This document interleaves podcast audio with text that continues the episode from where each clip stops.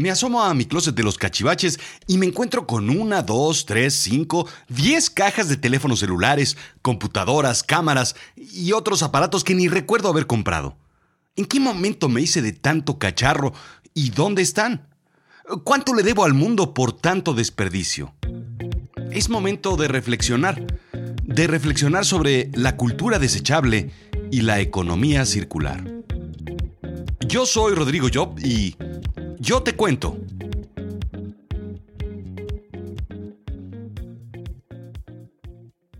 Es de mañana y justo saliendo de mi casa voy directo a la oficina. Tarde, obviamente. Antes de subir a mi trabajo, el trabajo Godines, no este, sino el otro, paso al Starbucks y compro una dona y un café.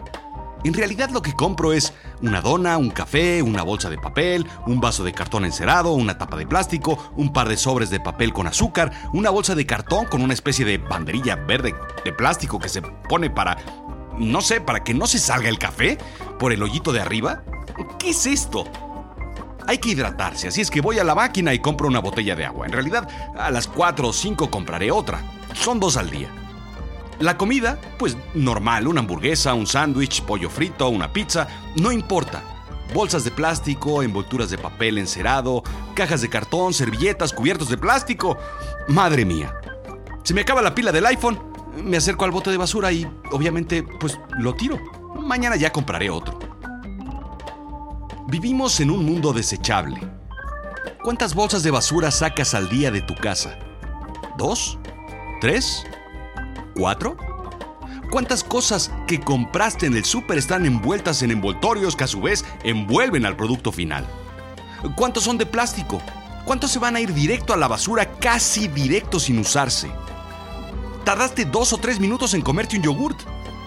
¿Qué productos de los que compraste son más grandes que el envoltorio del producto mismo?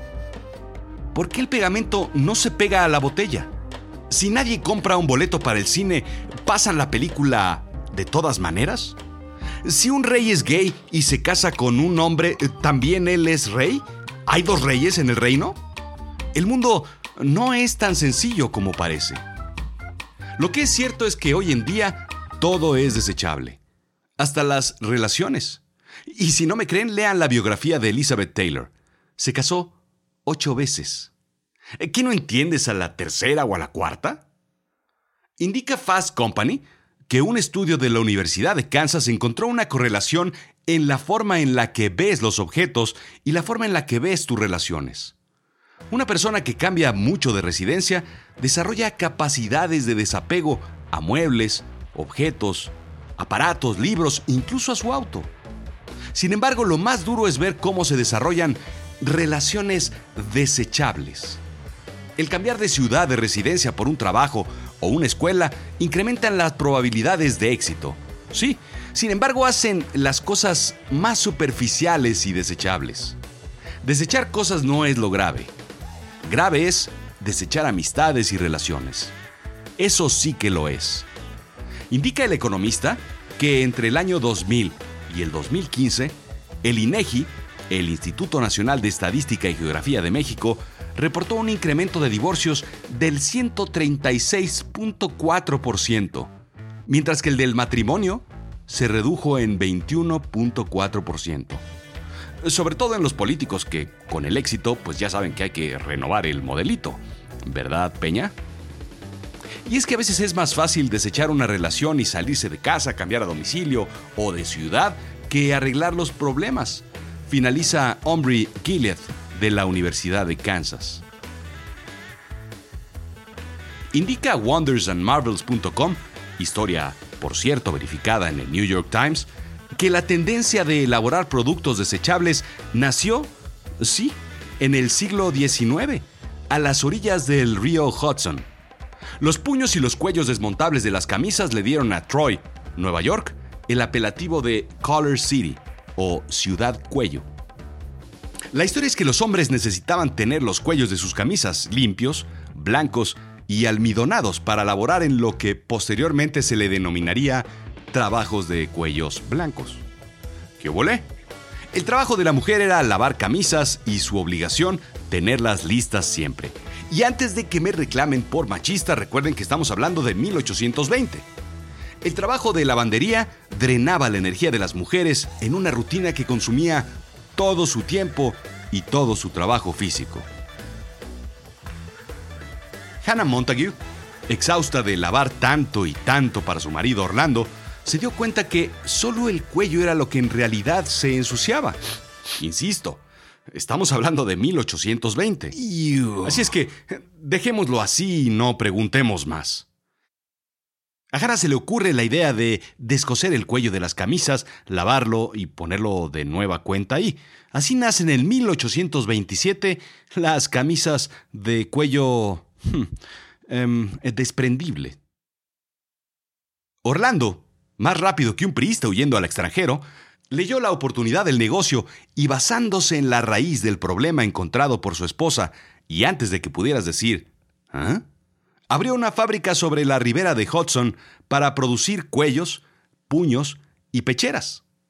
La fábrica comenzó haciéndolos de papel.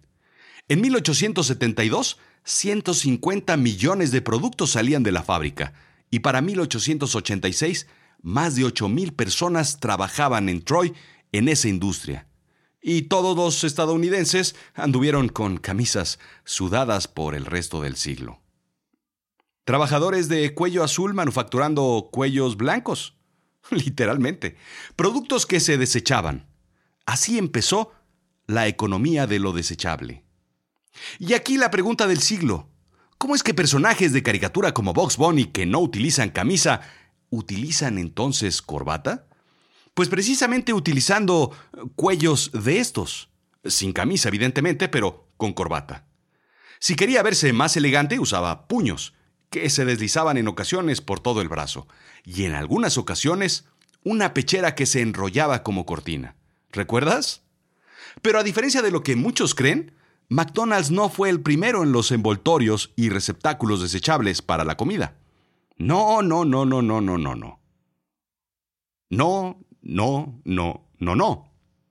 En 1940, los hermanos Dick y Mac abren un restaurante en Pasadena, California, pero no fue sino hasta 1948 que innovan en la línea de producción en restaurantes, indica la revista Money, y por ahí de los 50 empezó a entregar todo en envoltorios desechables, según Business Insider. Ya nomás para cerrar el tema, McDonald's tampoco inventa el fast food. HowStuffWorks.com atribuye ese galardón a White Castle en 1921. Lo que sí inventan es el modelo de ingesta de colesterol y grasas para surtir de clientes a la industria cardiovascular.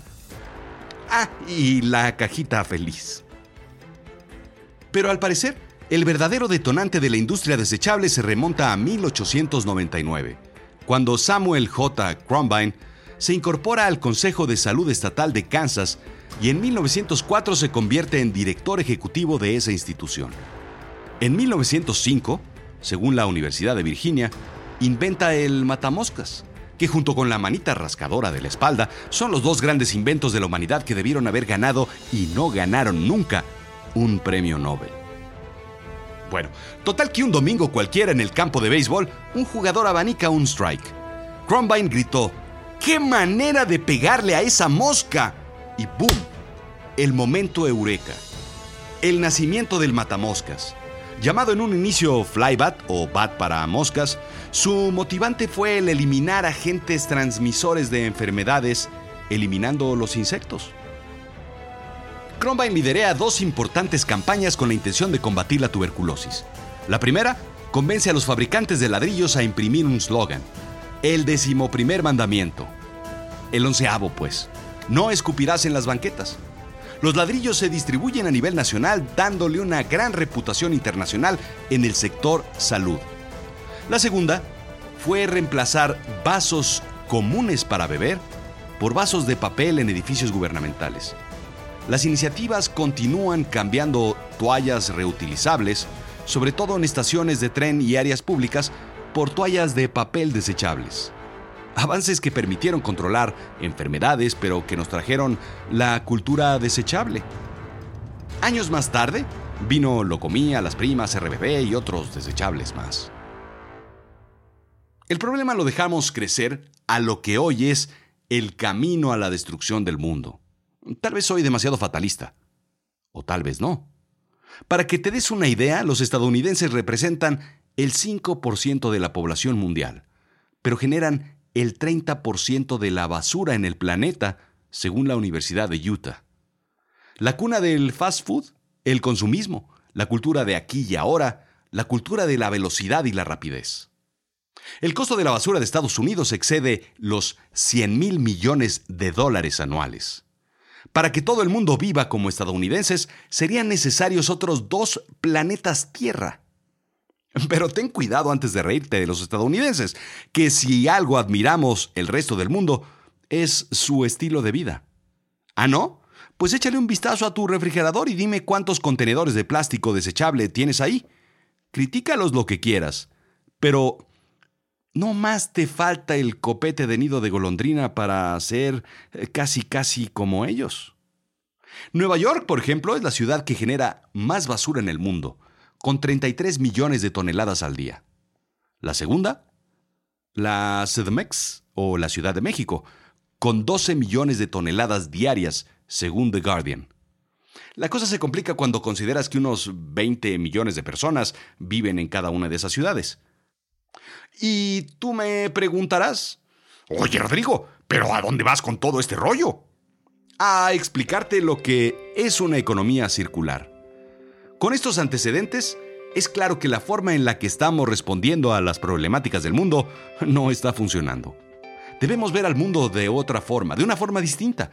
Igual que el día que te enteraste que habían cancelado TVO y el programa de Shusha, sabías que las tardes no serían iguales. La vida continúa, pero con una nueva perspectiva.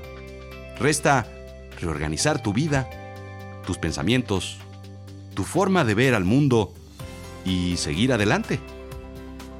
Indica de Ellen MacArthur Foundation que el modelo industrial de la extracción de tomar, producir y desechar ya no es válido. La economía circular es restaurativa y regenerativa por diseño. ¿Qué huele? Se basa en un modelo de innovación que redefine los productos y servicios para eliminar los desechos y desperdicios al mismo tiempo que se minimizan los impactos negativos. Es un modelo que pretende utilizar energía renovable creando capital económico, capital natural y capital social. Déjame entrar en detalle. La naturaleza trabaja bajo un modelo cíclico. La naturaleza ofrece recursos y esos recursos son utilizados por una especie para subsistir. El desecho de una especie es el alimento de otra. La energía la proporciona el sol. La planta es el alimento del gusano y el gusano es el alimento de la gallina, que es el alimento del muchacho. El muchacho muere por pues, por cirrosis, digamos, por la malta que utilizó para acompañar el pollo que se comió con un molito y unas tortillas transgénicas que ahí te encargo. Pero esa es otra historia. El inerte cuerpo es enterrado y los nutrientes regresan a la tierra, generándose el ciclo del cual hablaba el rey león. El ciclo continúa.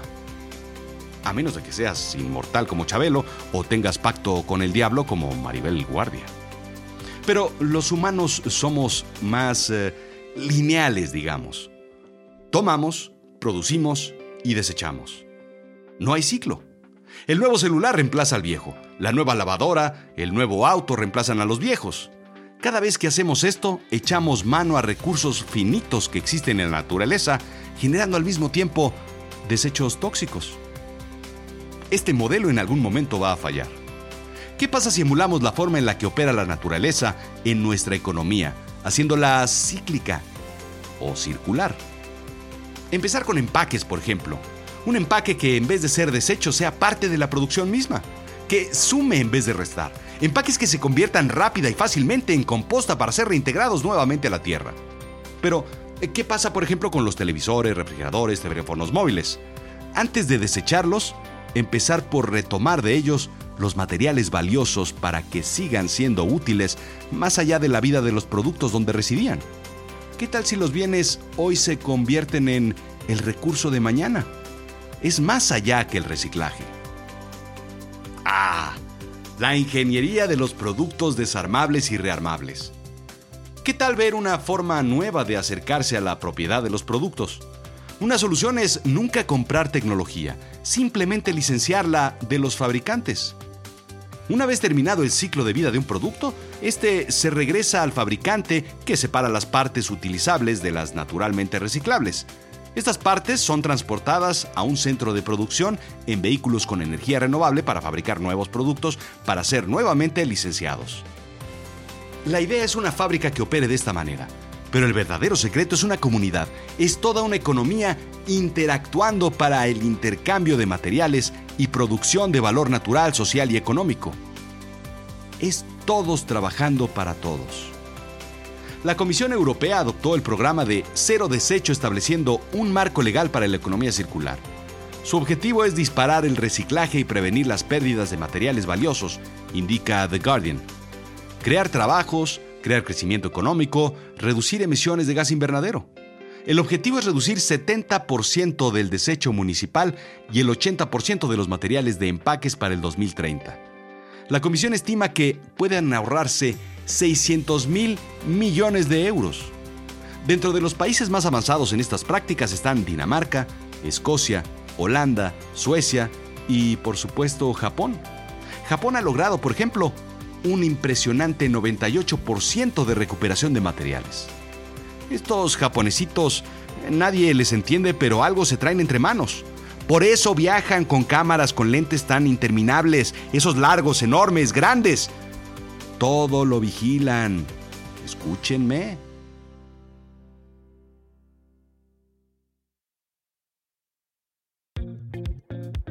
La economía circular rentar una lavadora en vez de comprarla, que el fabricante se haga cargo de los gastos, de los materiales, del reciclaje, del producto, de los desechos, de la fabricación de uno nuevo en base a costos de equipos anteriores para reducir costos de fabricación, pero sobre todo que sea él el responsable de la duración del producto, de la calidad de los materiales y de su vida útil.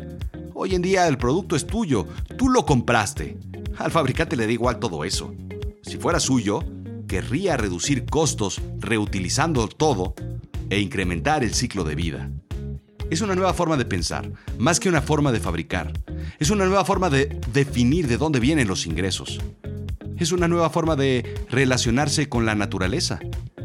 Es una nueva forma de no explotarla. Esto fue Azul Chiclamino, la realidad de lo absurdo. Yo soy Rodrigo Job. Escúchame en azulchiclamino.com, sígueme en Twitter, arroba rodrigo-job, en Instagram, rodrigo-job, y bueno, pues en muchos sitios. Nada más, porfa, comparte y recicla estos episodios. Igual y al que está al lado de ti le interesa. ¿Que no?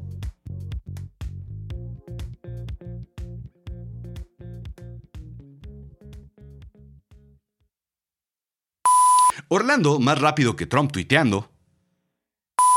Orlando, más rápido que una gorda en un buffet. Orlando, más rápido que un priista acabándose el presupuesto. Orlando, más rápido que un priista huyendo al extranjero.